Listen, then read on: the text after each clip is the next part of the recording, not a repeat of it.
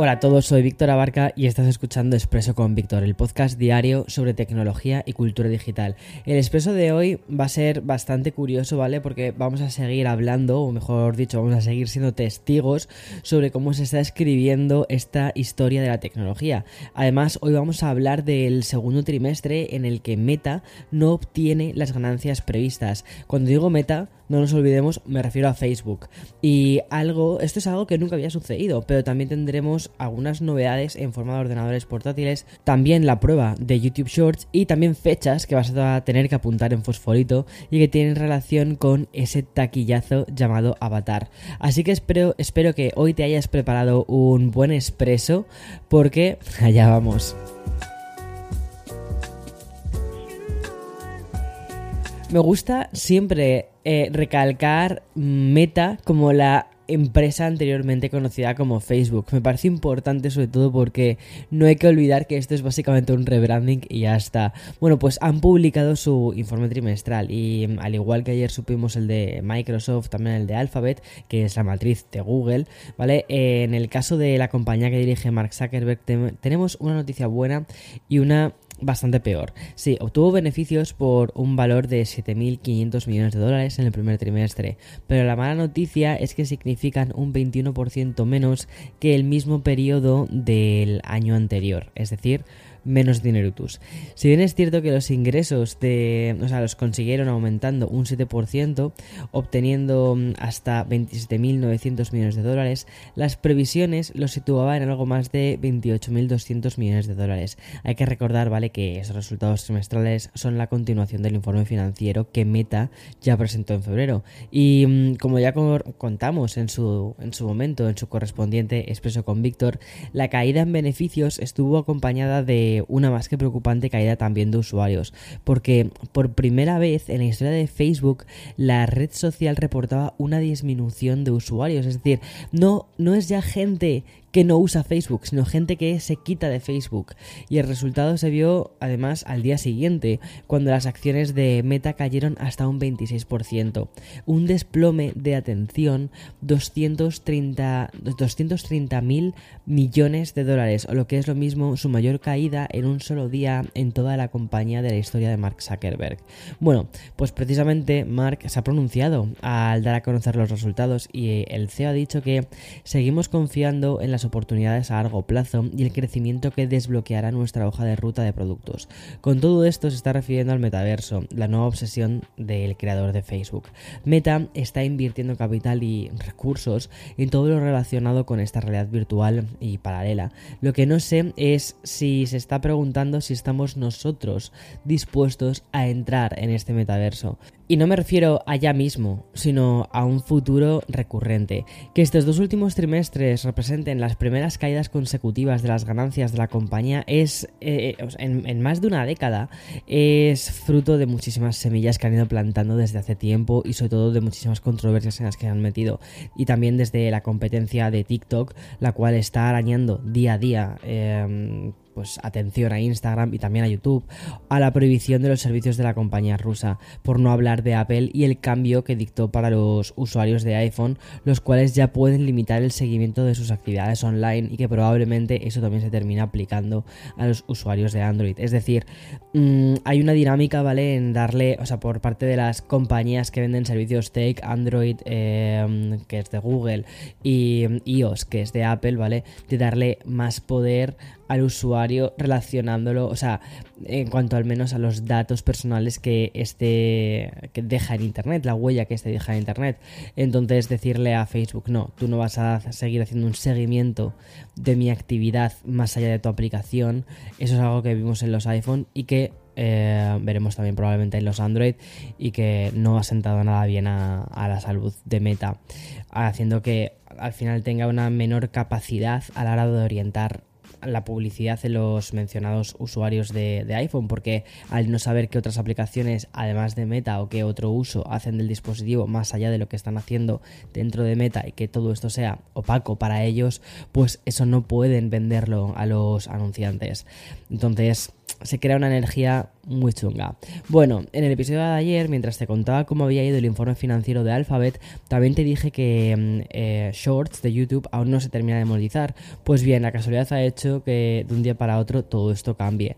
Comunicada a través del director comercial de Google ayer mismo, ¿vale? La compañía ha comunicado que YouTube comenzará una prueba con anuncios en Shorts, la herramienta de formato corto que busca desesperadamente competir con TikTok y también con los Reels de Instagram se lanzó en 2020, pero justo como te decía, hasta ayer, ¿vale? Aún carecía de monetización para los creadores. Y esto va a cambiar ya que según explican desde YouTube, se está experimentando un ligero viento en contra del crecimiento de los ingresos a medida que la audiencia de Shorts crece con un porcentaje del tiempo total de YouTube.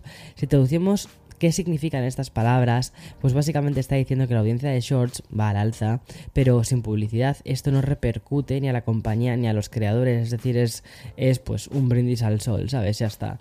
Y desde la empresa han confirmado que las pruebas ya han empezado con resultados alentadores. Y es que como te dije ayer, YouTube Shorts ya genera 30.000 millones de visitas diarias a la plataforma y esto es, o sea, esto es potencialmente muchísimo dinero para los creadores y obviamente también para la plataforma que se queda con un porcentaje bastante interesante. Bueno, y hacemos una pequeña digresión entre tantísima actualidad empresarial para hablar de un nuevo lanzamiento. Y aunque fue anunciado durante el CES del 2022, Dell acaba de sacar al mercado su nuevo XPS 13 Plus. Como ya sabes, el evento de las ventas al final sirve bueno, bueno, pues para presentar gadgets y dispositivos que después irán llegando a lo largo de los meses. Es como una, es una muy buena prueba de en qué están trabajando las, las decir las fábricas, las empresas cuando sus equipos aún están en fabricación, ¿no? Y mm, en el caso de este nuevo ordenador, su lanzamiento se ha visto perjudicado por un retraso de más de un mes. Y es que de la previsión inicial que tenía Dell de lanzarlo en marzo, se ha pasado a finales de abril, algo que Dell sí que en este caso ha podido cumplir con esta fecha final. Vale, ¿Por qué te estoy hablando de este ordenador? Primero, porque este ordenador parte de los 1.249 dólares, es un precio bastante, eh, razonable para todo lo que te ofrece. Y mm, se presenta este del XPS 13 Plus como una versión renovada del, Windows Ultrabook, ¿vale? Tiene un diseño muy minimalista, muy futurista, a mí personalmente me gusta mucho y envuelve prestaciones como por ejemplo el panel táctil áptico fabricado con vidrio continuo. Por cierto, ¿sabes a qué me recuerda muchísimo este panel en la parte superior? Pues al touch bar de los, de los MacBook. Es parecidísimo, lo que pasa que sin ser de colores. Luego también tiene los altavoces cuádruples, el teclado de celosía 0 mm, y su funcionamiento con procesadores de doceava generación de 28 vatios de Intel.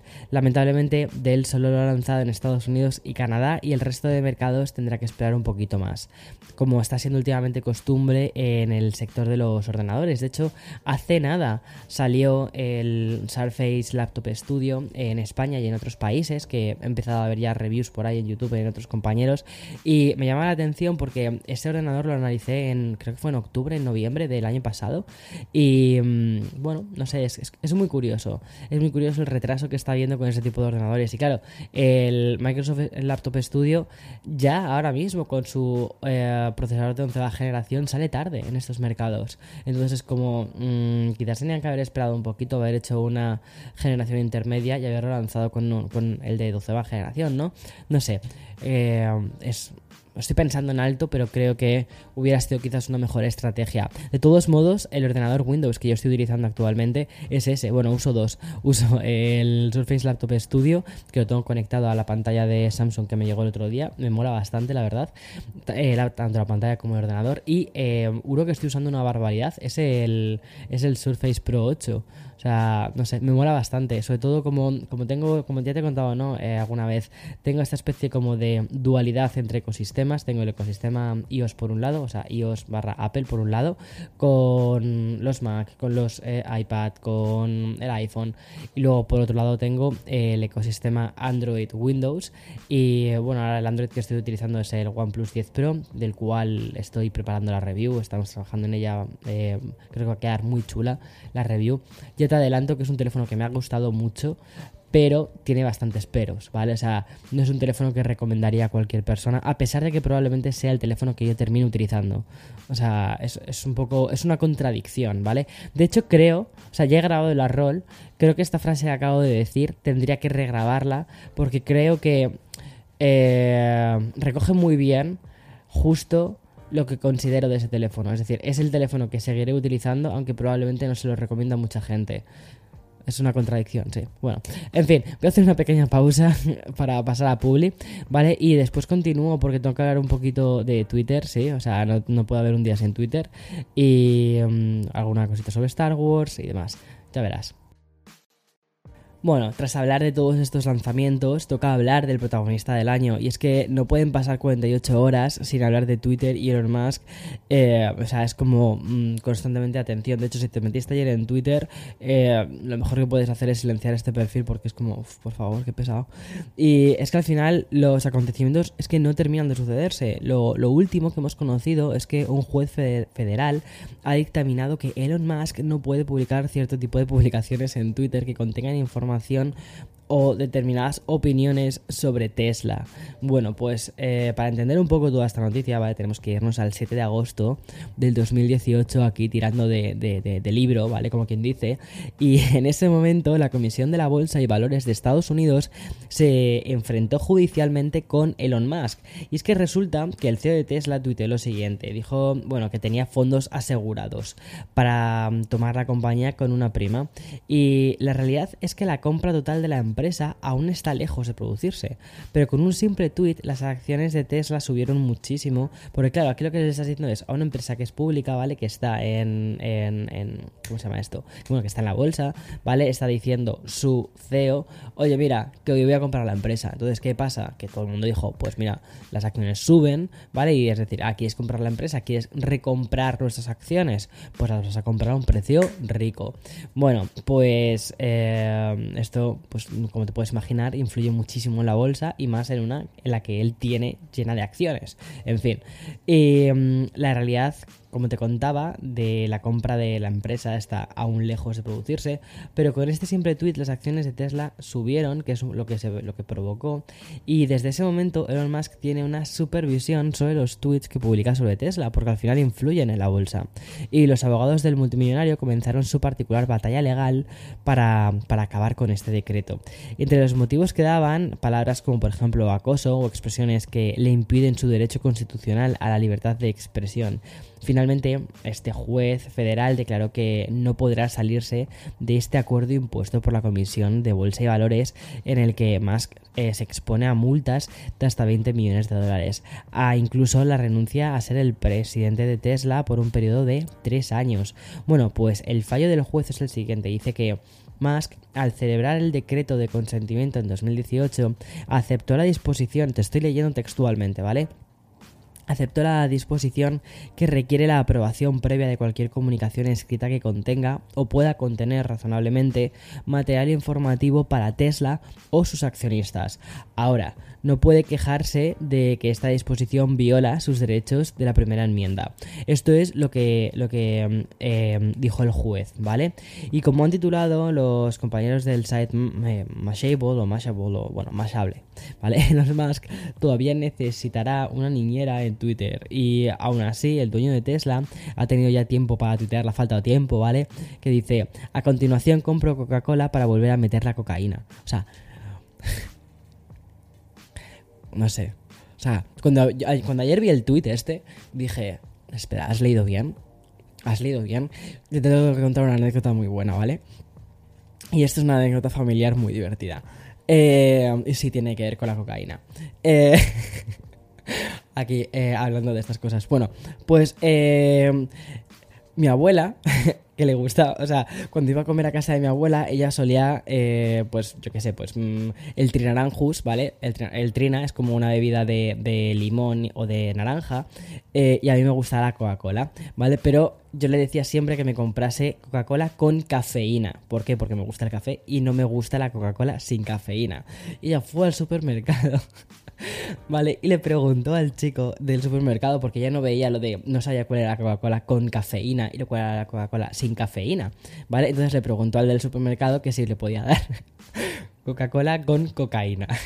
y claro, el chaval del supermercado se rió muchísimo, me pareció muy divertido entendió que se refería a cafeína y no a cocaína, pero si estuviésemos en tiempos de Musk, pues probablemente la broma hubiese sido diferente y quizás, quién sabe, quién sabe. Bueno, pues para cerrar ya este expreso y como está siendo habitual en los últimos episodios, vamos con un par de titulares más rápidos, más relacionados con la cultura pop y digital y que de nuevo pues nos saquen una pequeña sonrisa. En primer lugar, la confirmación por parte de Lucasfilm de que ya están desarrollando otra antología animada sobre el universo expandido de Star Wars. Eso sí, según parecen indicar desde el estudio, no va a ser la segunda temporada de Star Wars Vision, sino una antología independiente como ya he comentado. O sea, algo totalmente aparte. Y más espectacular aún es el otro anuncio que quiero hacer, y es que la larga espera por fin ha terminado, pues tras 13 años aguantando el hype por esa secuela de Avatar, bueno, quiero tener que aguantar porque a mí es que me daba completamente igual, porque era como ver los pitufos en el espacio. Bueno, pues la segunda parte de la película más taquillera de la historia ya es una realidad. Avatar, The Way of Water, eh, el, Camino del Agua, es el título que tendrá esta secuela y según anunció ayer la propia Disney durante su presencia en CinemaCon, ¿vale? Y aunque ya conocíamos que el estreno será el 16 de diciembre, lo que no sabíamos es la fecha de su primer tráiler, un clip que se estrenará además a lo grande. Bueno, va a ser el 6 de mayo, aprovechando el estreno de Doctor Extraño en el multiverso de la locura. Es decir, o sea, Marvel está está a tope. Y la verdad es que creo que han tardado de... Uy, Marvel. Sí, bueno, Marvel con el Doctor Extraño, ¿vale? Y Disney em, como propietaria de absolutamente todo. Creo que Disney ha tardado demasiado tiempo, ¿vale? En lanzar la segunda parte de Avatar. Sobre todo cuando es la película más taquillera. O sea... Em, que es, es la gallina de los huevos de oro. O sea, lo que me parecía raro es que no saliese una segunda parte dos años más tarde. Pero bueno, Creo que fue un proyecto titánico, que James Cameron estará hasta la coronilla de pitufos azules en el espacio. Y ya está. En fin, eh, hasta aquí el episodio de Expreso del día 28. Iba a decir 28 de septiembre, Víctor, ¿qué día es? Del 28 de abril del 2032, porque es la realidad en la que vivimos. Nadie te lo haya contado, pero estamos en el 2032. Eh, disfruta del día, ¿vale? Eh, yo voy a grabar por la calle, tengo aquí cositas de para nuevos vídeos que estamos preparando. De hecho, si te pasas por mi Twitter, tranquilo, no voy a hablar de Coca-Cola y cocaína, tranquilo, no soy como Musk. Y mm, te, he contado en uno de los últimos tweets todos los eh, lanzamientos que tenemos previstos, ¿vale? Nada de hype, todo real. Así que que tengas un buen día. Chao, chao.